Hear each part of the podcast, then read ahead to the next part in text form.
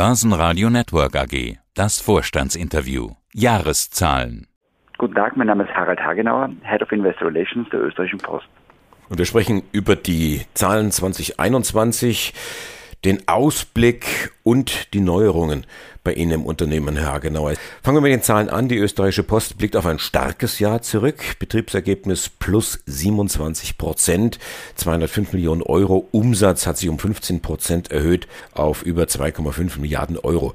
Ist es, Herr Hagenauer, nach wie vor das Paketgeschäft, das für diese guten Zahlen sorgt? Ich glaube, Sie sagen es in der Tat, äh, war es ein Mix an Themen, das uns auf ein sehr gutes Jahr 2021 äh, zurückblicken lässt. Wir haben einerseits alle, glaube ich, die Pandemie ganz gut gehandelt, können damit umgehen. Die Pandemie hat auch positive Impulse für uns im Paketgeschäft gebracht, wie, wie Paketwachstum.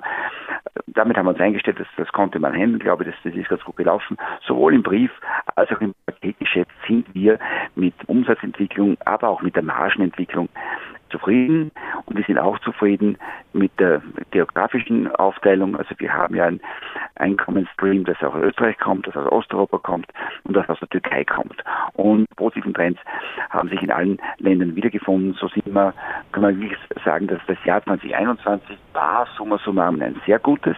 Sie haben es angesprochen, dass natürlich unser Erfolg sich etwas gewandelt hat, nicht mehr nur Briefgeschäft, wie es noch vor wenigen Jahren war, sondern wir stehen von unseren Trends, von unseren Umsätzen jetzt auf zwei starken Beinen. Das ist Briefgeschäft und Paketgeschäft. Paketgeschäft etwas größer als Brief.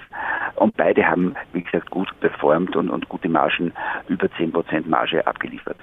Welchen Anteil hatten jetzt das Paketgeschäft?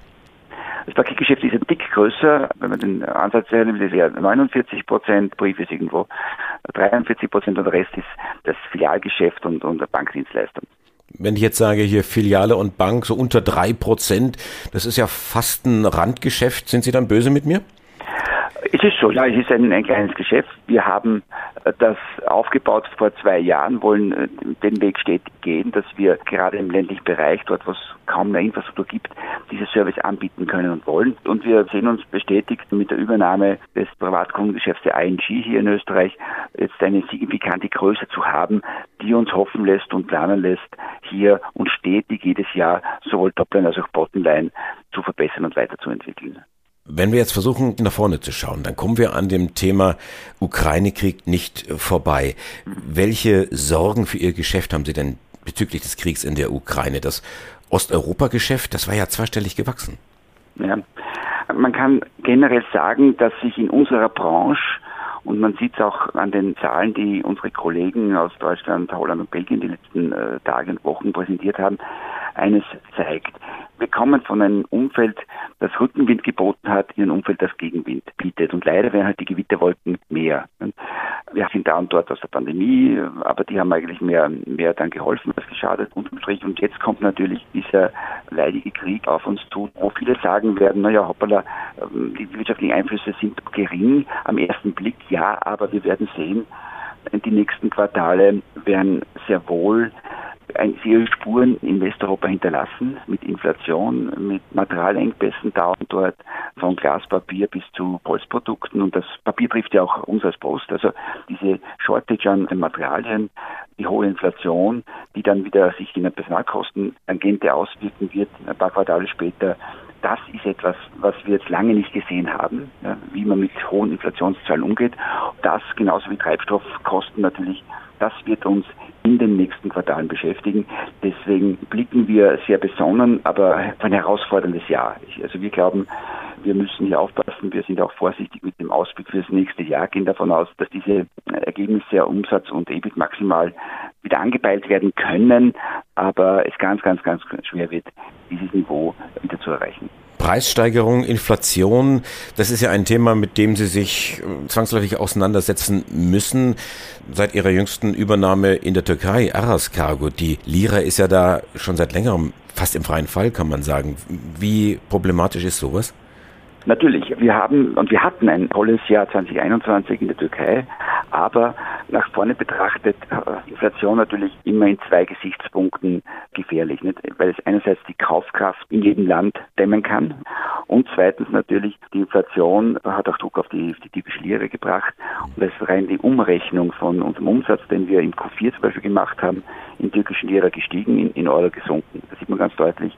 Diese Effekte werden natürlich auch bei der quartalsweisen Abrechnung dann auch zu tragen kommen. Und deswegen ist das eine der Wolken am Horizont, die wir auch, die wir uns im Jahr 2022 ganz sicher begleiten werden. Da gibt's noch eine Wolke, die Sie mir vielleicht erklären können. Sie erwarten bei der Bank 99, schreiben Sie, negative Effekte in Form von Zahlungen im Rahmen der Bankeneinlagesicherung in Österreich. Was heißt denn das im Klartext? Ähm, es ist in Österreich beschlossen worden, die russische Sperrbank abzuwickeln, also nicht weiterzuführen. Und wenn eine Bank aus welchen Gründen auch immer zahlungsunfähig ist, gibt es eine sogenannte Einlagensicherung, eine Versicherung, wo alle anderen Banken eines Landes die Auszahlung der Konten bis zum Gegenwert von 100.000 Euro garantieren. Ja. Und das erfolgt nun. Da werden alle Banken Österreichs, die kleinen weniger, die großen mehr, Scheinchen und Millionchen einwerfen, um diese Abwicklung der Bank mal zu bewerkstelligen. Und dann später wird dann die Bank aufgelöst und die, die Assets verkauft und dann wird man sehen, was dann äh, übrig bleibt. Also es ist eine Belastung für den heimischen Bankensektor und da wir jetzt auch eine kleine Bank sind, wird uns das auch belasten, aber ich gehe von, von einstelligen Beträgen, also nichts Dramatisches, aber wir haben es erwähnt, weil wir natürlich auch, auch Teil dieser Bankeneinlagensicherung sind. Sie schlagen eine Dividende vor von 1,90 Euro. Der Kurs derzeit bei etwa 34 Euro. Ich habe errechnet eine Rendite von 5,5 Prozent. Im Vorgespräch haben Sie gesagt, das sind sogar 5,7 Prozent. Ja, also die Österreichische Post war immer schon bekannt und das war unser wichtigster DNA-Punkt seit dem Börsegang, dass wir einen guten Teil unseres Cashflows, nämlich im Endeffekt 75 Prozent des Nettoergebnisses auch ausschütten wollen und werden. Ja. Und diese Ausschüttungsquote führt dazu, äh, wie Sie vorher errechnet haben, dass wir hier mit einer Dividende, die es im April gibt, by the way, ja, von 5,5 Prozent Rendite mitgerechnet werden kann. Und, und das ist etwas, was natürlich eine, eine große Attraktion und Bewertung unserer Aktie ist. Wir haben auf diese Dividendenstabilität und Sicherheit und Berechenbarkeit schon lange gesetzt, was wir alle eben nie wissen können, vorhersagen können, wohin geht der Kurs die nächsten zwei, drei Quartale bei allen Unwirren und, und Unsicherheiten, die es hier am Markt gibt. Das ist, glaube ich, ganz, ganz schwer zu prognostizieren. Aber wir können es eines prognostizieren, dass wir zu unserem Dividendenversprechen stehen. Also 75 Prozent eines, eines Jahresergebnisses auch, auch wirklich als Dividende dann auszuschütten, um zumindest diesen, diesen Sockelbetrag, diese Dividendenstärke und Rendite zu haben. Und das hat sich in den letzten Jahren so weit ausgewirkt, äh, insoweit ausgewirkt, dass jemand, der beim Börsegang im Jahr 2006 die Aktie gekauft hat, in Summe schon fast 30 Euro an Dividenden erhalten hat. Das ist schon mehr an, an Dividenden, die man bekommen hat, als der Kurs der Aktie derzeit fast ist. Also das sieht man ganz deutlich, dass es sich sehr wohl lohnt, in Dividendentitel lange drin zu bleiben, weil sich die jährliche Dividende äh, dann schon langsam auf eine erkleckliche Zahl äh, hochkumuliert. Ich hätte eigentlich gesagt, wir sprechen über die Zahlen, aber nicht nur über die Zahlen, sondern auch über die Geschichten dahinter. Die traditionelle Farbe der Post ist gelb, aber ich habe den Eindruck, Sie müssen bald umstreichen auf grün. Sind hier zwei Themen. Sie testen wiederverwendbare Verpackungen, also Mehrwegverpackungen, das ist das eine. Und auf der anderen Seite, sie stellen die Post nur noch zu mit Strom. Also keine neuen Fahrzeuge mit Verbrennern mehr gekauft. Alles, was gekauft wird, ist mit Strom. Was steckt da für eine Überlegung dahinter? Wie funktioniert das zum Beispiel mit der Mehrwegverpackung? Ja, das sind zwei Überlegungen, die uns aus unserem Nachhaltigkeitsmasterplan herausgekommen sind.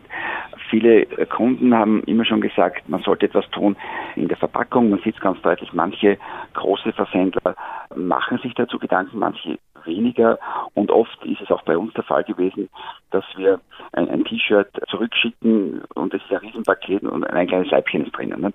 Also man transportiert Luft durch die Gegend und das wollen wir vermeiden und wir wollen auch vermeiden, dass Kartonage quasi einmal benutzt wird und dann wieder zu Papier verschrottet wird und nichts bringt. Daher haben wir uns mit einer Universität Gedanken gemacht, wie kann man wiederverwertbare Verpackungen kreieren. Und nachhaltigen Verpackung haben wir hier ein Modell auf den Markt gebracht, das bis zu 200 Mal wiederverwendet werden kann. Wenn wir sehen, wie das, wie das ankommt, wir wollen es ja nicht nur Privatkunden anbieten, sondern wir wollen es auch in den großen Versendermarkt bringen, denn je mehr Großkunden mitmachen, desto besser schlussendlich dann. Ja. Das ist ein, ein wesentlicher Aspekt. Der zweite, den Sie ansprechen, ist natürlich der oft in Europa diskutierte CO2-Fußabdruck. Bei uns im Transportgewerbe heißt das, man muss dorthin schauen, wo die CO2-Emissionen anfallen. 80 Prozent ist Verkehr, also Diesel schlussendlich. Ja. Wir sind in der glücklichen Lage, sagen zu können, wir wissen, was wir die nächsten zehn Jahre machen wollen, nämlich alle Dieselfahrzeuge wegbekommen. Briefe und Pakete sollen nur mehr rein elektrisch zugestellt werden. Heißt, ab sofort werden nur mehr Elektroautos gekauft und Elektromotorräder gekauft. Mit dem Austausch des Fuhrparkes über die nächsten Jahre sind wir automatisch dann in ein paar Jahren so, dass dieser Fußabdruck beim Pkw und beim Transporter vollkommen auf Null steht. Da, was uns dann die nächsten zehn Jahre bevorsteht, ist dieser Umbau der gleiche Umbau auch beim Lkw. Aber auch da wissen wir natürlich, wie es gehen wird. Nur dauert es hier ein paar Jahre mehr, bis technische Geräte am Markt sind, die dieses Leistungsversprechen auch, auch umsetzen können. Das heißt, das ist Brennstoffzelle oder elektrisch betriebene LKWs. Also da gibt es ja viel, viel äh, Forschungs- und Probeaktivitäten noch. Da wird es, glaube ich, noch ein, zwei Jahre dauern, bis man wirklich sagen kann, eine Flotte massiv umzurüsten, macht bereits jetzt Sinn. Ja. Der Leiter der Investor Relation Abteilung der österreichischen Post zu den Jahreszahlen 2021 und den grünen Projekten Harald Hagenauer. Danke fürs Interview. Ich danke Ihnen. Börsenradio Network AG.